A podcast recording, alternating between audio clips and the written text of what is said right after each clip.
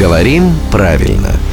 Здравствуйте, Володя. Доброе утро. Не, не так. Здравствуйте, Володя. Сейчас я Ирина. Наша слушательница задает вам вопрос, который, в общем, ну, я абсолютно вот всеми конечностями присоединяюсь и поддерживаю.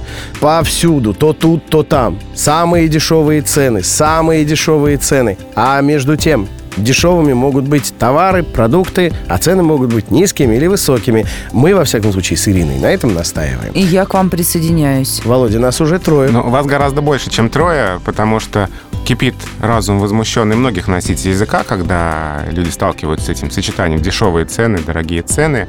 Но все-таки оно не является ошибочным, оно mm-hmm. фиксируется словарями, да, ну как такое разговорное выражение. Вроде бы неправильное, но не любая формальная неправильность – это ошибка. Ну мы же говорим, например, чайник кипит, хотя кипит вода в чайнике. Здесь такой же перенос значений. Дешевый товар и цена тоже называется дешевой. То есть э, это сочетание словарями фиксируется, хотя, конечно, в строгой речи лучше его избегать. Хорошо, а в рекламе то, что это строгая речь или не строгая речь? Все-таки это, ну, реклама звучит в масс-медиа, ее употребляют многие. Ну, соответственно, хотелось бы, чтобы там была грамотная речь. Ну, здесь да. В рекламе здесь, все-таки да, только здесь, низкая высокая цена. Здесь лучше говорить именно так, да. Ну, тут, что называется, если целевая аудитория рекламы человек в майке алкоголички, то и так сойдете. Не носил ты майку алкоголичку от... Это правда.